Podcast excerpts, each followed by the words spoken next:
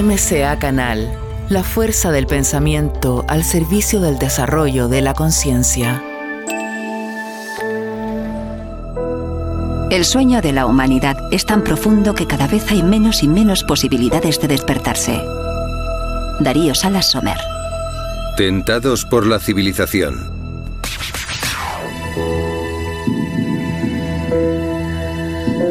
En 2012, el libro de este pensador chileno apareció en la lista de los 100 libros de escritores extranjeros recomendados para autoaprendizaje, aprobada por el proyecto del presidente de la Federación Rusa. Lo que significa que en el futuro próximo, su libro Moral para el siglo XXI lo leerán cientos de miles o hasta millones de lectores rusos. Pero, ¿qué cuenta Darío Salas Sommer en sus libros?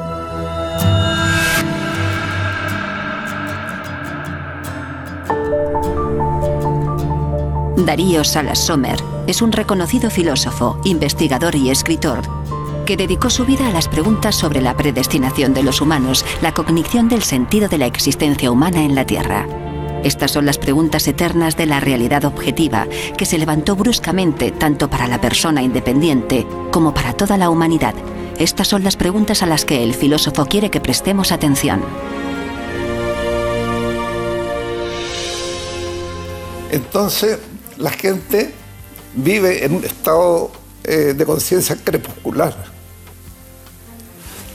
no percibe en profundidad.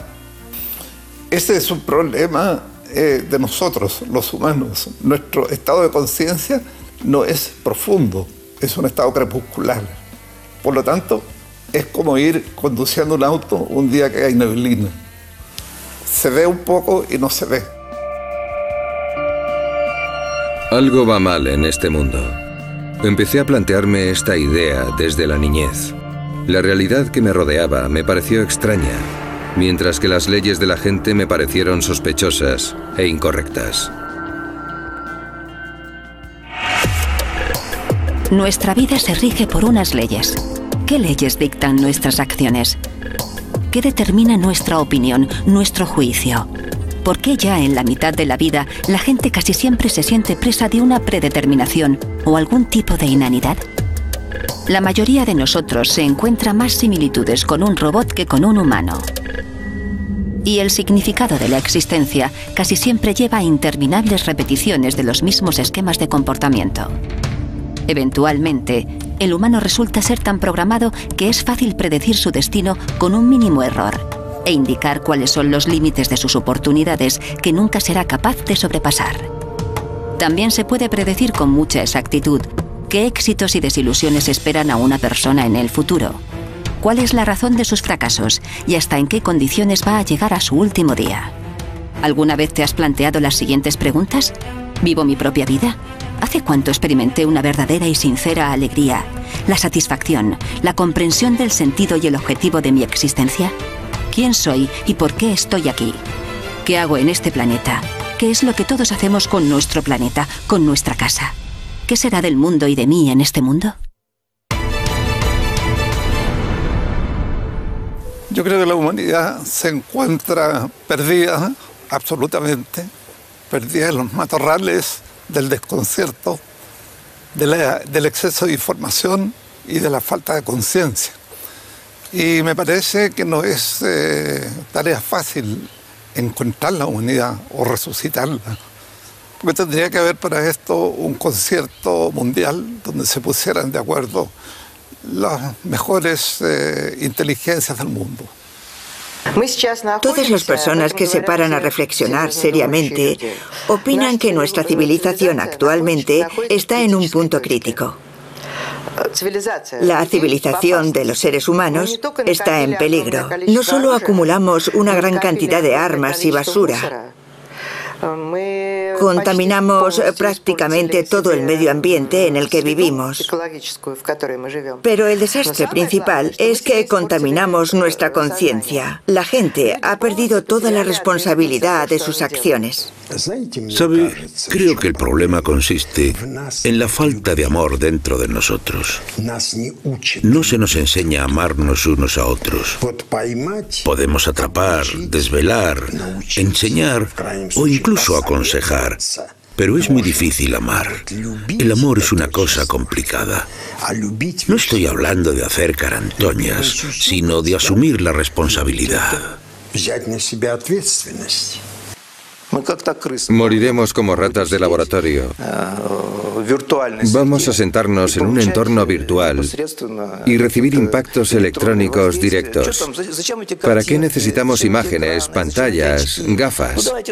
Vamos a poner un electrodo directamente en la neurona correcta y apretar un pedal. Sería una gozada. A lo mejor aguantamos una semana y entonces todo habrá terminado. Entonces, no nos damos cuenta de la gravedad de tantas cosas. Nadie se percata, porque cada uno está sumergido en sus propias fantasías, en sus propios problemas. Darío Salas Sommer nació en una familia de un profesor universitario. Su abuelo fue una destacada figura pública, un reformador y ministro de Educación de Chile pero Darío piensa que el sistema de educación escolar debe cambiarse en gran medida. Los maestros nos enseñan las leyes químicas y físicas. En la clase de biología nos cuentan cómo funciona el cuerpo humano. En la clase de astrofísica, cómo gira la Tierra, nacen y mueren las estrellas. Pero nadie explica cómo todas estas cosas están entrelazadas entre sí. ¿Cómo está un ser humano vinculado con el universo? Tanto por las leyes morales como físicas, cómo todas las células del organismo humano están unidas entre sí y cómo todas las personas en la Tierra están unidas entre sí. Pero debe haber algunas reglas que expliquen cómo funciona nuestro mundo, el mundo entero. Algunas leyes comunes que rijan tanto sobre el universo como de los seres humanos, de macro y micromundo, algo que una todas las piezas del conocimiento humano para crear una imagen completa del universo. Soñé con descubrir el misterio de la vida nosotros no, estamos educando a las personas para que, para que sean buenos seres humanos. Las estamos educando para que tengan éxito en el mundo material, para que ganen más dinero, para que sean famosos, para que consigan tal vez cosas materiales. Pero la educación no pretende llevar a las personas a un estado de conciencia superior. Pero la gente vive como un poco jugando, vive muy comprometida con todos los avances materiales.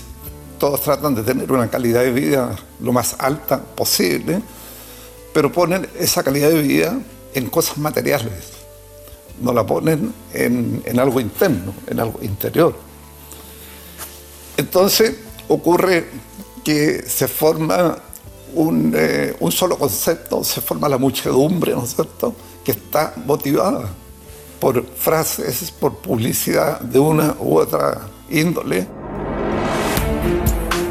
A menudo la gente suele eludir las más esenciales, las más palpitantes cuestiones de sus vidas, como si fueran moscas pesadas, porque en algún lugar muy dentro de ellos tienen la sensación inquietante y temible de que no les va a gustar la respuesta en absoluto, y entonces habrá que solucionarlo de alguna manera o asumir la responsabilidad del hecho de que no vive de acuerdo con sus principios y deseos, sino según las leyes establecidas.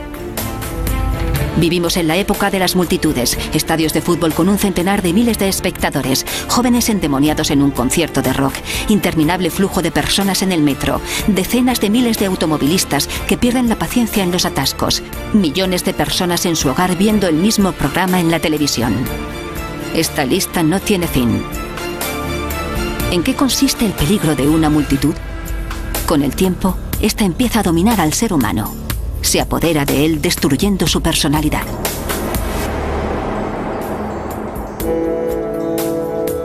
Cada uno de nosotros, en mayor o menor grado, es parte de la multitud psicológica que no tiene capacidad de hacer una valoración crítica y que pierde el sentido de la responsabilidad de sus acciones y palabras.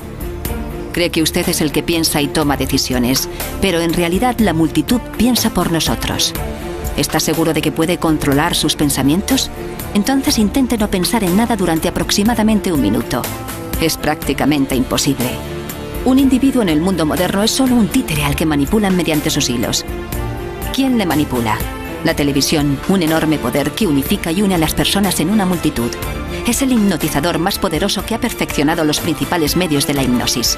El uso de estímulos visuales luminosos, con objetos en movimiento y un sinfín de repeticiones monótonas de frases.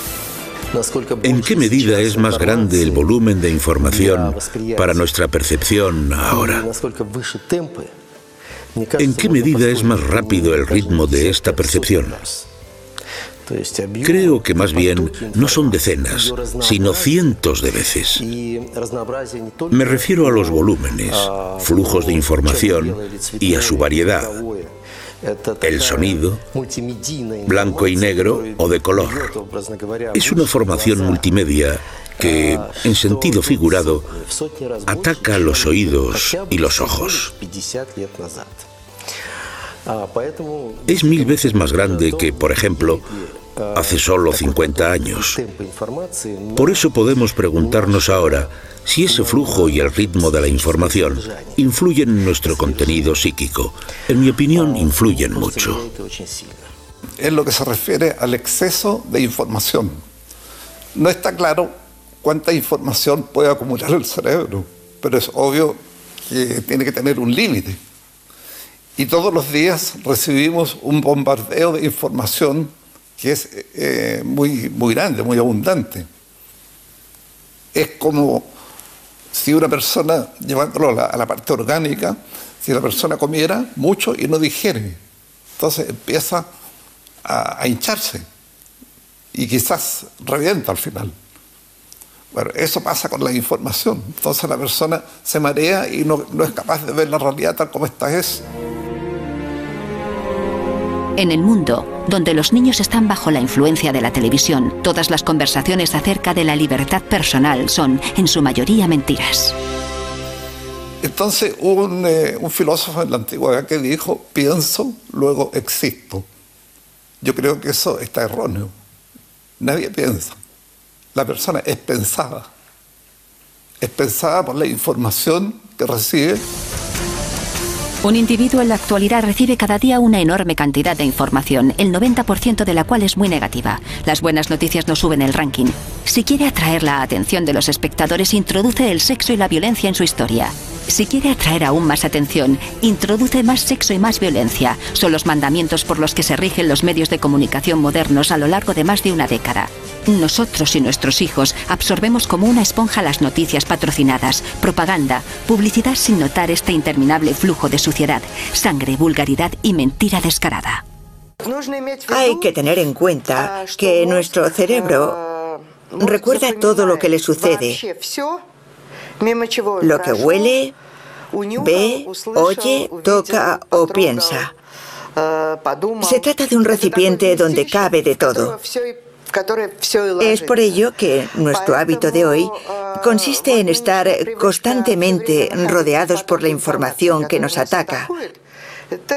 No es inocuo. Todo esto se queda en nuestra memoria. Nuestro cerebro no es un colador donde algo se queda y lo demás cae en un sumidero a través de los agujeros.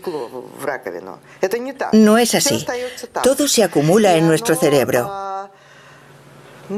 A medida cuanta más basura dejamos entrar, más esfuerzos nos cuesta colocarla en algún rincón de nuestro cerebro para que no nos influya. ¿Acaso no tenemos piedad de nosotros mismos? Que cómo penetra en su mente, no penetra en la parte consciente, penetra subliminalmente. De hecho, ¿qué es lo que hacen las agencias de publicidad más sofisticadas? Por ejemplo, las que buscan dirigir una campaña presidencial, que el mensaje de ellos penetre con fuerza en la gente. Y eso tiene que ser subliminal. Entonces, toda esa, la cantidad de información que se va acumulando en el cerebro y que la persona no la ha comprendido, sino que pasa directamente, se convierte en basura, basura informática.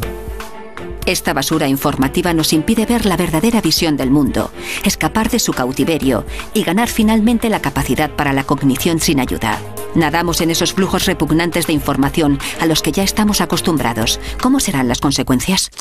Recuerdo cuando vimos las primeras películas con algo de violencia, aproximadamente en los años 70, durante la época del socialismo. Se trataba de unos matones en el metro, en el tren, algo de ese estilo.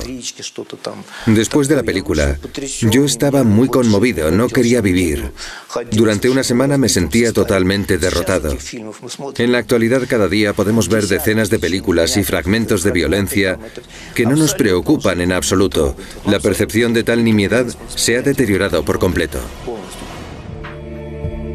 Bajo la influencia de los flujos de información, el hombre moderno cada vez se parece más a un robot destinado a ciertas tareas. Comprar un coche nuevo cada tres años, renovar el armario cada temporada, pedir un crédito hipotecario y pagar el precio de tres pisos en diez años. Consumo, luego existo. Este es el lema real del mundo en el que vivimos. Porque su sí mismo, la parte de lo que él mismo es, llamémoslo su chispa esencial, lo que quizás las religiones llaman el espíritu, está extraviado. No hay contacto con esa parte. Entonces decidir por sí mismo cuando las personas no tienen control sobre sus emociones, ni tienen control sobre sus pasiones, es ingenuo. Parece que nos hemos convertido en máquinas que tienen evidentes carencias, al compararlas con los ordenadores que no tienen pasiones. El hombre electrónico tiene que gastar toda su fuerza, tiempo y energía para corresponder los estándares de la sociedad consumista. Esa persona no es capaz de razonar profundamente, de asimilar valores espirituales. Su vida está condenada a perseguir espejismos, éxito, juventud eterna, profesión, dinero. Esa persona no vive, sino que consume exprimiendo no solo sus propios recursos vitales, sino también de todo el planeta. El estrés diario y la interminable prisa, dolores de cabeza y la fatiga crónica, nerviosismo, depresión, una constante tensión interior y angustia cuyas razones ni siquiera podemos explicar. ¿Para qué es todo esto? ¿Para qué? ¿Y por qué es justo ahora, cuando el nivel de la ciencia y el progreso técnico en nuestro planeta es alto como nunca antes? Una persona normal y corriente se siente cada vez más perdida, desamparada e infeliz.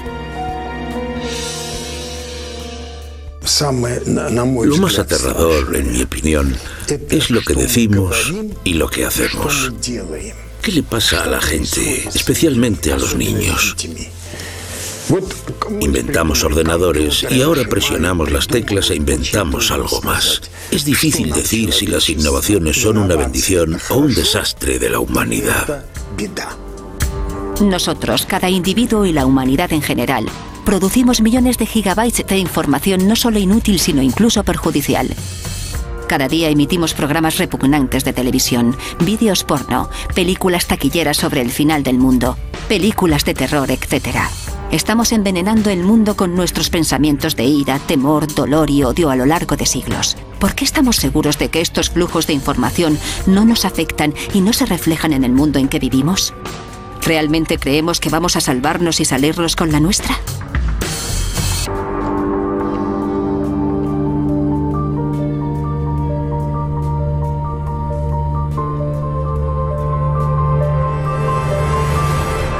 Estamos definitivamente perdidos y confusos. Ya no somos capaces de ver los fenómenos evidentes. Dejamos de distinguir las causas y efectos, las interrelaciones que impregnan nuestro universo. Ya no somos capaces de ver estas relaciones. ¿Cómo hemos llegado a esto? No estamos tan alertas, tan despiertos como para darnos cuenta de las cosas. Entonces recuerdo un, gran científico, Sir Arthur Eddington, que fue premio Nobel, que decía que uno puede ver solamente lo que hay en la propia conciencia. Con esto se refería a la percepción. Entonces decía, lo que está afuera no lo ve. Yo veo solamente la fotografía que está tomando mi conciencia de eso.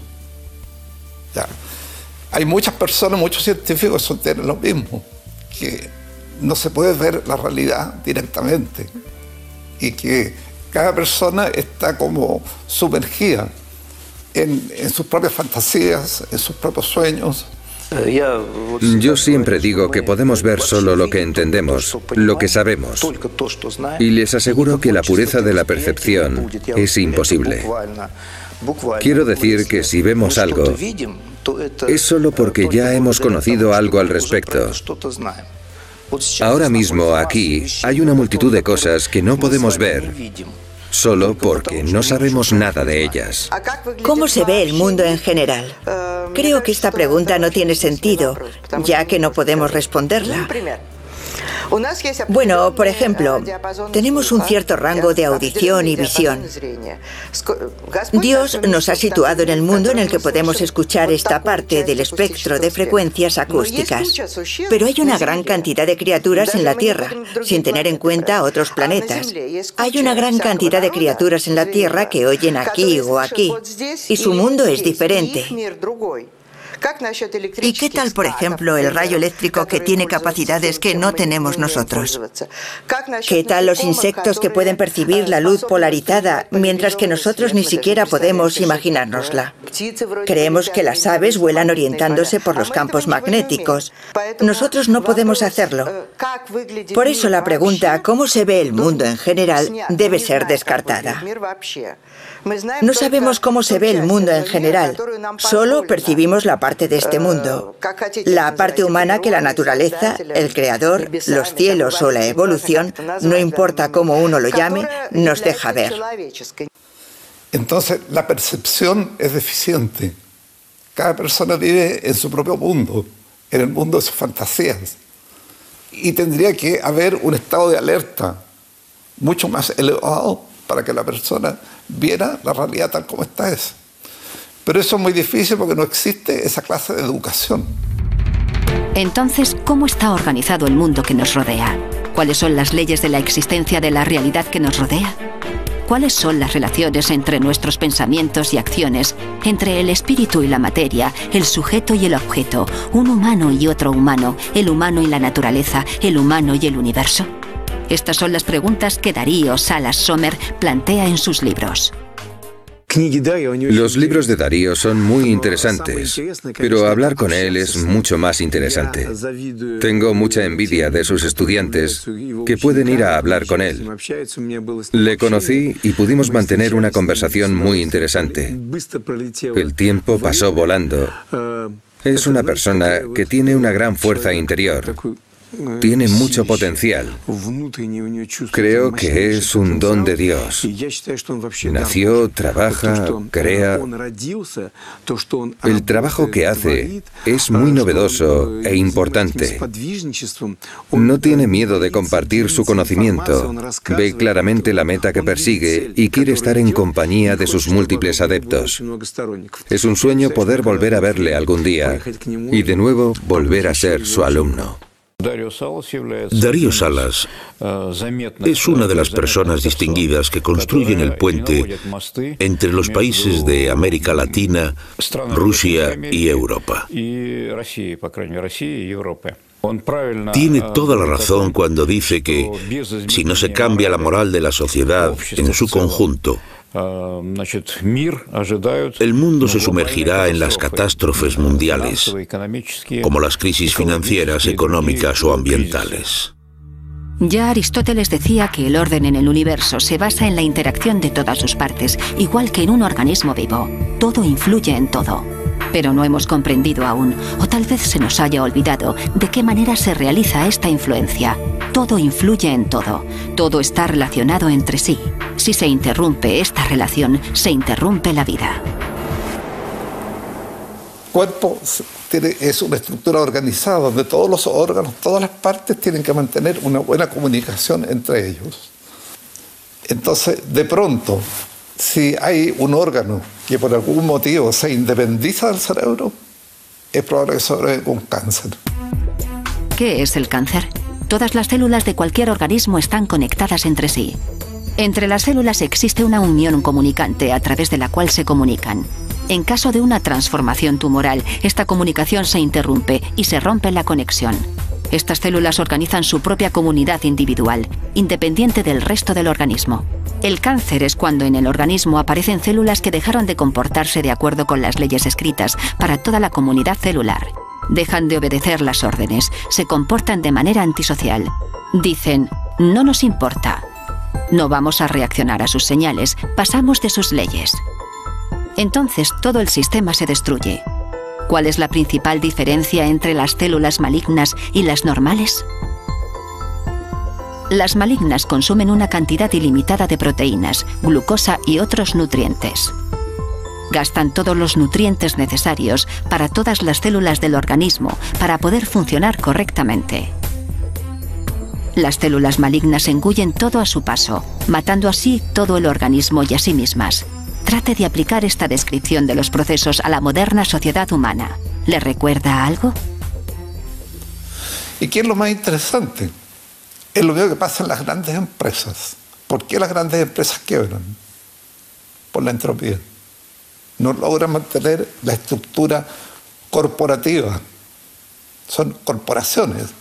Entonces tiene que estar armónica, tiene que haber una comunicación oportuna. Y eso no existe y las empresas quiebran. Por ese motivo. Los países, los gobiernos quiebran por lo mismo. El 9 de julio de 2015, en la cumbre BRICS en Ufa, Rusia, Darío Salas Sommer habló ante los líderes del BRICS y dijo que nuestra sociedad, en su búsqueda de bienes materiales, ha perdido su valor. Su deseo era que la cumbre se decidiera a darle una segunda oportunidad a la moral y a la espiritualidad. Cada líder del BRICS recibió el libro moral para el siglo XXI, con la esperanza de que eso despertara su propia responsabilidad de fomentar en sus naciones los valores supremos de la humanidad.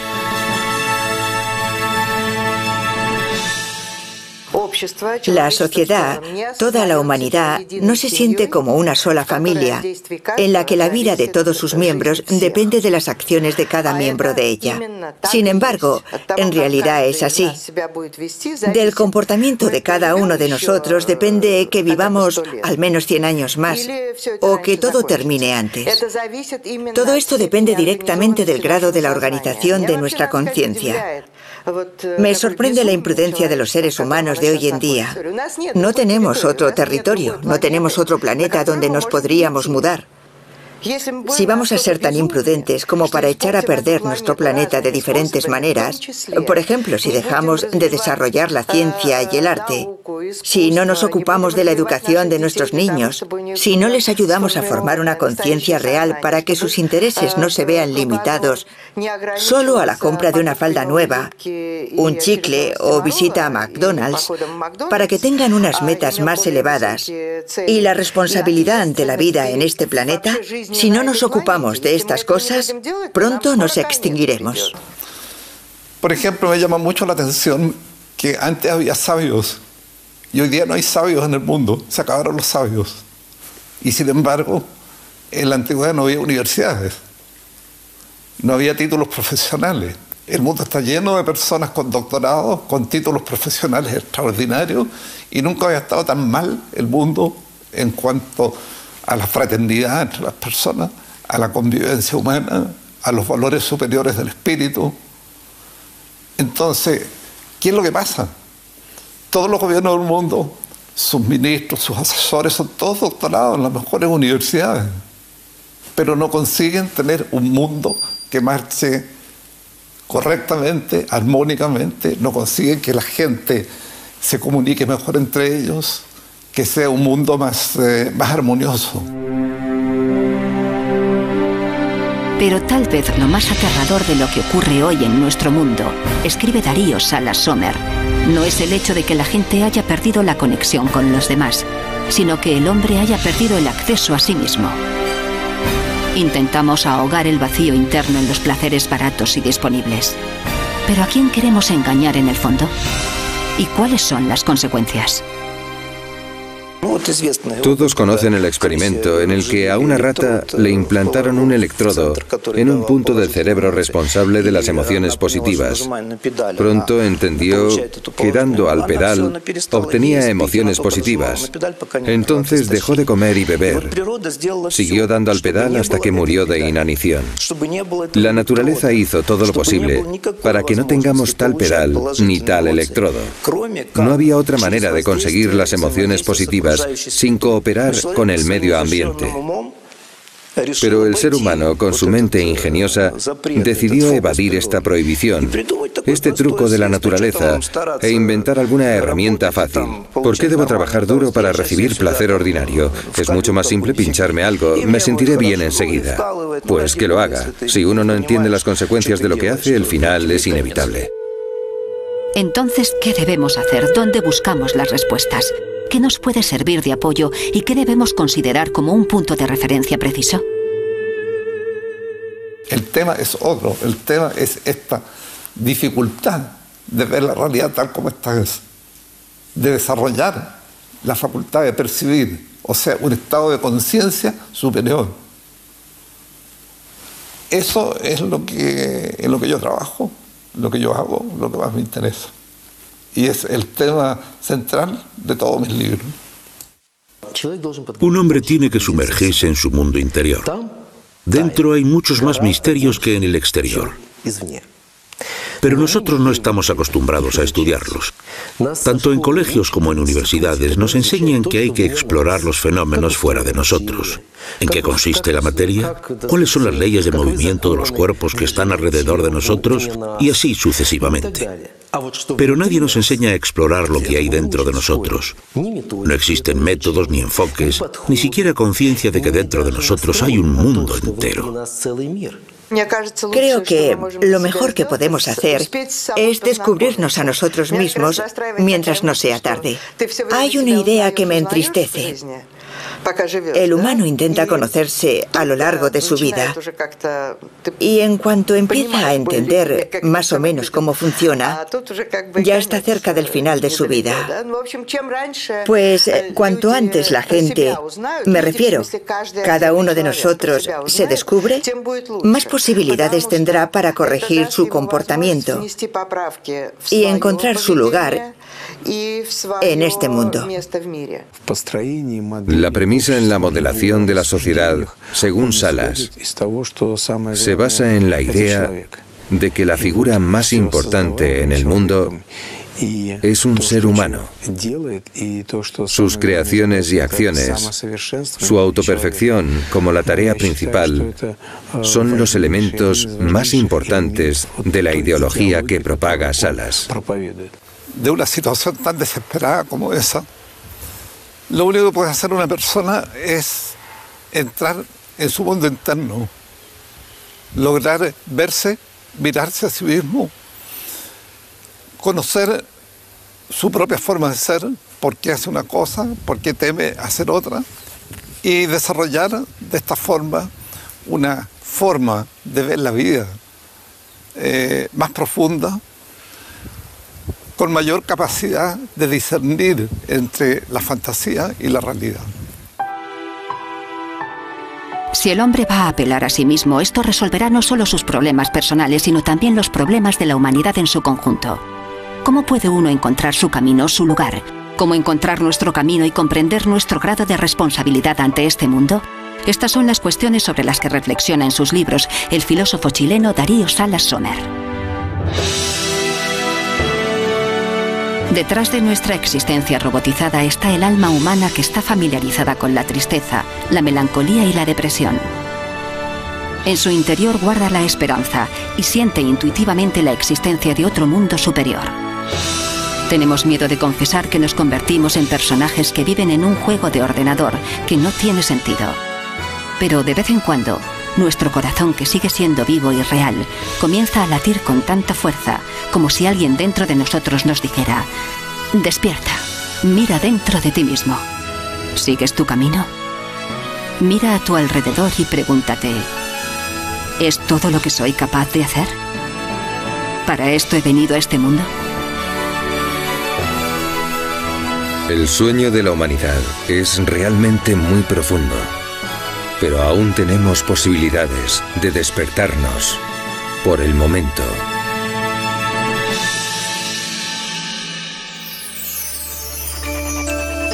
MCA Canal, la fuerza del pensamiento al servicio del desarrollo de la conciencia.